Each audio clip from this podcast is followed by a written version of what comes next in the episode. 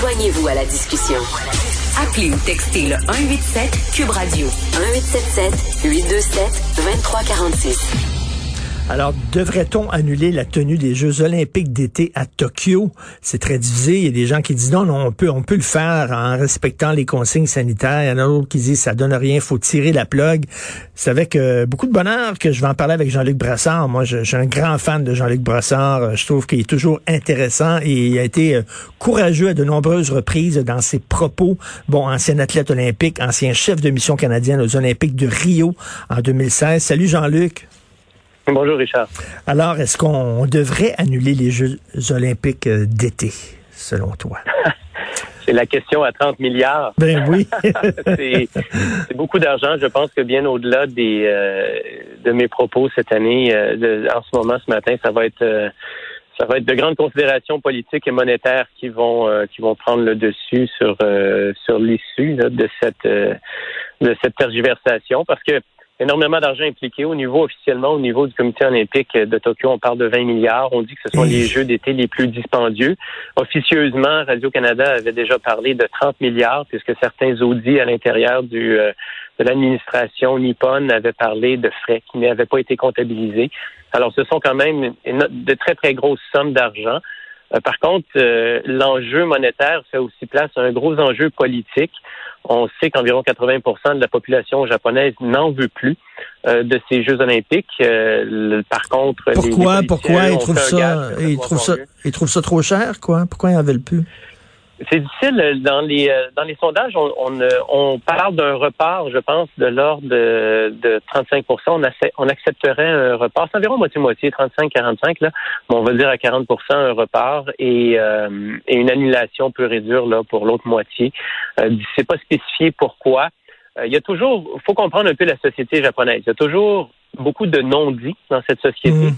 alors que pour que 80% de la population dise non, on n'en veut pas, faut qu'il y ait vraiment un certain ras-le-bol. Est-ce qu'on a peur de, de, vraiment d'augmenter la part du virus euh, si on accueille énormément d'athlètes étrangers, de spectateurs, de techniciens, parce qu'il y a presque autant d'accompagnateurs qu'il y a d'athlètes qui se, qui se déplacent au jeu. Ça fait un afflux de personnes qui arrivent de quoi 150 pays à travers le monde, sinon plus. Donc, les mesures sanitaires euh, fluctuent d'un pays à l'autre.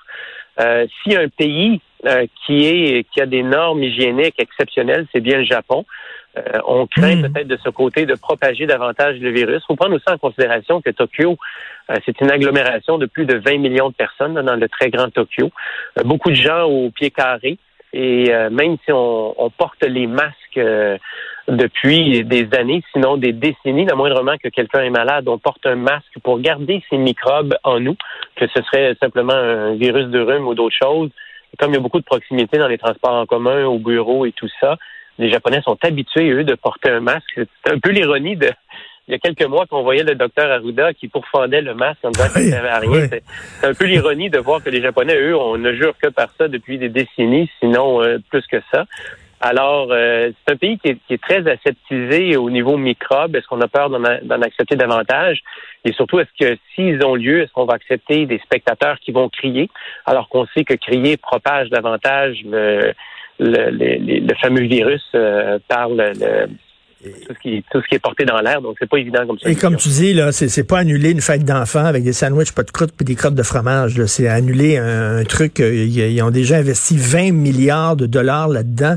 Et pour les athlètes, là, euh, Jean-Luc, on sait que bon, la fenêtre, la fenêtre d'opportunité pour un athlète, tu sais, t'es pas à ton pic là, pendant très très longtemps. Là, tu t'entraînes là, et là c'est là, là, t'es en forme là, là. C'est là que t'es à ton pic et on dit ben écoute, ça va être reporté. Ça doit être extrêmement décourageant pour un athlète.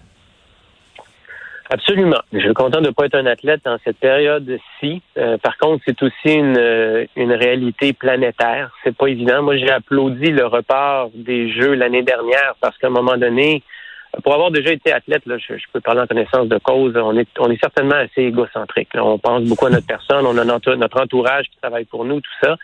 Mais là, il reste que c'est planétaire et il y a des milliers de morts. Alors, on peut pas non plus dire ma personne est plus importante que le reste de la population. Bon, ça, c'est le compromis. Maintenant, est-ce qu'on peut les tenir à huis clos? Ça, c'est une chose. Puis pour les, les, euh, les spectres de performance, ben, si on a 18 ans, il y a encore beaucoup de chance. Si on a si on a 26 ans, 27 ans, ben là la fenêtre se referme évidemment. Alors est-ce que ce sera une, une génération athlétique euh, sacrifiée? Ben peut-être, je sais pas, je ne sais trop. Ça serait certainement dommage. Mais euh, encore une fois, c'est un peu le risque de mettre tous ses œufs dans le même panier au niveau d'une performance olympique. Euh, il y a des championnats du monde aux deux ans qui sont un peu le même format que les Jeux olympiques. Ce sont euh, ce qu'on appelle des one-shot deals, donc les meilleurs du moment, d'une compétition, d'une journée. Il y a des circuits de, de, Coupe du Monde qui sont un peu comme des Grands Prix de Formule 1. Alors, c'est le cumulatif de toute une saison qui, à mon avis, montre davantage des athlètes complets qui sont capables de performer dans toutes conditions plutôt qu'une seule journée comme les Jeux olympiques. Mais il reste que la grande fenêtre médiatique, ça reste les Jeux olympiques de par l'envergure planétaire, puis aussi toute la médiatisation qui suit une, telle Olympiade. Donc, il y a beaucoup d'enjeux. C'est pas des décisions faciles, mais d'un autre côté, est-ce que on est-ce qu'on le choix? vaut une, une contagion euh, massive dans un pays qui n'en veut pas de cette contagion. Ben oui, là, là tu vois débarquer les, dizaines de milliers de journalistes, de gens et tout ça. Là, ce serait, ce serait un, pari très, très, très risqué. Euh, écoute, faire des, des Olympiques sans public, sans gens dans la, dans la, dans, dans l'auditoire, dans les gradins, est-ce que ça, ça, ça, ça a un impact sur la performance d'un athlète, ça? Quand, quand tu rentres dans un stade, puis il y a des gens qui sont là, puis tout ça, est-ce que ça, ça t'aide, ça te donne un oomph pour, euh, il me semble, que es meilleur que de faire ça devant des gradins vides? Absolument. J'en suis certain ah que ça, a une, ça a une différence. Mais euh, les joueurs euh, des différentes ligues professionnelles nous ont prouvé cette année que c'est possible de le faire. Et en bout de ligne, je pense que pour des, des athlètes, le, le, désir olympique euh, peut facilement venir sans les spectateurs. Certains athlètes vont carburer aux spectateurs pour se rehausser, mais comme leur réalité, comme la nôtre, est chamboulée euh, complètement depuis presque un an maintenant, euh, ça devient légitime peut-être de faire euh, des Jeux olympiques sans spectateurs. je pense que si c'est un compromis à faire pour avoir la présentation pour ces athlètes, c'est certainement un compromis qu'ils sont prêts à accepter.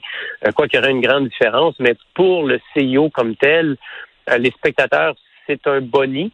Euh, tant mieux, ça met de l'ambiance, ça paraît bien tout ça. C'est surtout euh, payant pour le comité organisateur, mais pour le CIO, c'est vraiment davantage les droits de télévision. Alors, si on peut présenter une compétition sportive à la télé, le CIO en sort grand gagnant. C'est surtout aussi d'une manière de compétitivité avec les autres grandes ligues qui en ce moment, elles, ont lieu, le, que ce soit le, soccer, le football américain, mm. le baseball va reprendre le hockey. Alors, si le CIO montre un constat d'échec, ne pas être capable de présenter ses compétitions, euh, ça risque de faire mal un peu, de ternir l'image, le marketing de cette de cette organisation-là, puisque les autres ont réussi et eux peut-être ne pourraient pas réussir. Et Jean-Luc, tu disais c'est les, les, les, jeux d'été les plus chers de l'histoire. Et là, ça pose toujours la question qu'on se pose à chaque quatre ans. Est-ce que c'est encore possible d'organiser des Jeux olympiques? C'est rendu tellement dispendieux. Ah, c'est euh, colossal, hein, pour, pour illustrer le tout. Des fois, des, des quand on tombe dans les, centaines de millions et les milliards, c'est difficile à imaginer, même pour, pour vous mettre ça en perspective. Euh, entre autres, pour donner un exemple, au jeu de Tokyo, au jeu de Rio, où je devais être, il y avait, il y avait 10 500 athlètes au euh, total. Ça demandait la construction de 17 immeubles de 31 étages. Alors, si vous regardez le centre-ville de Montréal, comptez les, 17 immeubles de 31 étages, ça, c'est juste pour héberger des athlètes. Tokyo, c'est 11 000 athlètes dans un dans une ville où c'est une des villes les plus chères au mètre carré là, pour construire des infrastructures. Alors déjà, de retarder les jeux d'un an, il y avait les jeux devaient être terminés au moment où on se parle et il devait déjà avoir des locataires qui embarquent ou des acheteurs qui embarquent dans les résidences du euh, de, anciennement les résidences des athlètes. Alors là, il y a une logistique qui coûte des centaines de millions de racheter les baux de location ou les baux d'achat. Et euh, il y a une complexité époustouflante de ce côté-là. Alors, pensez-y, là, 17 immeubles de 31 étages, c'est plus que tout ce qui s'est construit à Griffintown. Et ça, c'est pour deux semaines de compétition. Alors, c'est c'est rendu, à ma grande surprise, j'ai lu des propos de Walter Seberg, euh, qui est un membre bien connu du, Comité olympique canadien, et euh, lui-même disait que peut-être à revoir le formule. Les jeux d'hiver sont peut-être encore abordables, hmm. mais les jeux d'été, c'est vraiment rendu d'une grosseur, euh, une grosse logistique qui fait en sorte que, entre autres, on a vu, je disais ce matin que la Floride s'est proposée ville haute ou État haute si Tokyo veut pas avoir les jeux, mais je pense que c'est une, proposition peut-être un petit peu farfelue parce que la logistique de déménager ça à cinq mois des Jeux, ce serait comme si, pour vous donner un exemple, c'est comme si le Grand Prix de Formule 1 de Montréal serait déménagé à Toronto à 6 heures du début de la course. Alors, grosso modo, là, c'est un peu dans les mêmes respects là, pour héberger tout le monde, la logistique, la sécurité surtout de tout le monde. Alors, il n'y a rien de facile dans cette décision-là. Et en terminant, Jean-Luc, je sais pas si tu as certainement fait ça. Moi, des fois, je, suis allé sur euh, Internet voir euh, les, les anciennes euh, infrastructures olympiques qu'on a construites au fil des ans. Qu'est-ce qu'ils sont devenus? Écoute, tu vois, là, tu vois, dans certaines villes où on, a tenu les Olympiques, on a construit, comme tu dis, là, des stades et tout ça. Et les stades sont à la il y a de la mauvaise herbe partout, ils sont en train de tomber en ruine, c'est d'une tristesse. Hein. les, décidément, les, euh, les modèles olympiques sont à revoir. Euh, il n'y a aucun doute là-dessus. Ramener ça certainement à une échelle humaine. Peut-être de peut-être certains disent que ça, ça diviserait un peu, ça l'amoindrirait l'envergure des Jeux olympiques, mais à un moment donné, je pense qu'on se dirige vers euh, une option qui est peut-être pas la bonne, c'est-à-dire que c'est presque uniquement les pays euh, où les droits humains sont quasi inexistants qui, qui vont être en mesure de présenter les Jeux olympiques parce que mm. les citoyens n'ont pas un mot à dire. Et euh, je pense qu'il y, y, a un danger de ce côté-là, puis on va le voir aux prochains Jeux qui vont avoir lieu en Chine. Parce qu'il ne faut pas oublier non plus que dans les Jeux de Tokyo, il y a beaucoup d'honneurs en jeu pour les, euh, les pays asiatiques.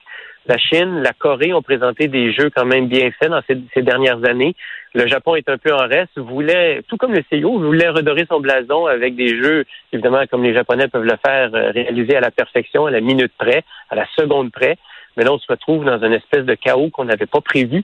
Et euh, il y a une question d'honneur dans tout ça. Peut-être que les Japonais vont préférer perdre des milliards et avoir l'honneur de présenter des jeux peut-être euh, amoindris sans public mais qui vont peut-être euh, hmm. redorer le blason. Puis, comme c'est une grande ville, bon, souhaitons que les infrastructures soient utilisées par la population après, ce qui n'est qui est pas toujours le cas des autres Jeux olympiques. un jour, on va peut-être voir des Jeux d'hiver en plein désert, avec des, des, fausses montagnes sous, sous une cloche de verre, comme on peut voir euh, en Arabie saoudite. qui sait, tout est ben, possible. Pour vous dire, les, euh, les prochains Jeux d'hiver sont à Pékin. Euh, l'endroit où se déroulent les épreuves de ski alpin, euh, les moyennes de chute annuelles sont moins sont moins de 2 cm annuellement sur cette montagne.